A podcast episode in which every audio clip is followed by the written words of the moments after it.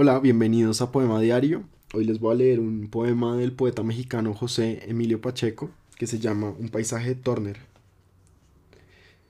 Hay demasiada primavera en el aire, el excesivo fasto augura la pobreza. Nadie puede guardar unos segundos de este día para alumbrarse en el invierno. Ya oigo la impugnación de las hormigas. El campo de Inglaterra es un jardín ilimitado ¿Quién escandalizará tanta hermosura diciendo que le espera en el otoño sequedad y ventisca en el invierno funerario?